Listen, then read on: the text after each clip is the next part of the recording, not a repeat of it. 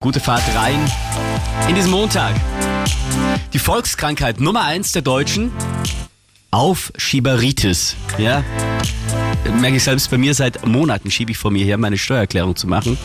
Das Finanzamt hat mich schon angeschrieben. Das Aufschieberitis, wie ist es bei euch? So der Klassiker bei mir wäre es, ähm, am 23. Dezember loszuziehen und erstmal die ganzen Weihnachtsgeschenke für meine Familie und meine Ja, Freunde zu besorgen. Ich fange immer zu spät an zu lernen und schieb's immer auf den letzten Drücker vor mir her. Also ich schieb ganz vieles vor mir her, aber am meisten Wäsche waschen im Haus. Oh ja. Ja, aber Wäsche waschen, also das ist nicht schlimm, finde ich. Waschmaschine auf, Wäsche rein, fertig. Ja, aber doch, da, da, da türmt sich dann schon alles auf den Wäschekorb und bis du dann mal aufraffst, das zu waschen. Daniel Hoch hat ein Buch über die Aufschieberitis geschrieben.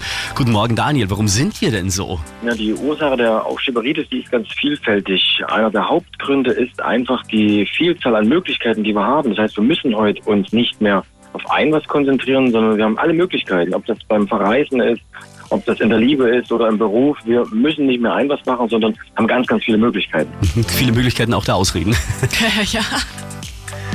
Und was tun wir am besten gegen die Aufschieberitis?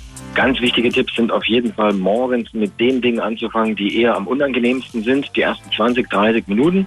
Das zweite ist, keine Verbündeten sich besuchen, die gemeinsames Leid ist halbes Leid ertragen, sondern die eher auch mal Mut haben, mir in den Allerwertesten zu treten. Und das darf nicht die eigene Freundin oder der eigene Partner sein, weil mit denen möchte man ja auch noch liebend abends ins Bett gehen. ja, gut.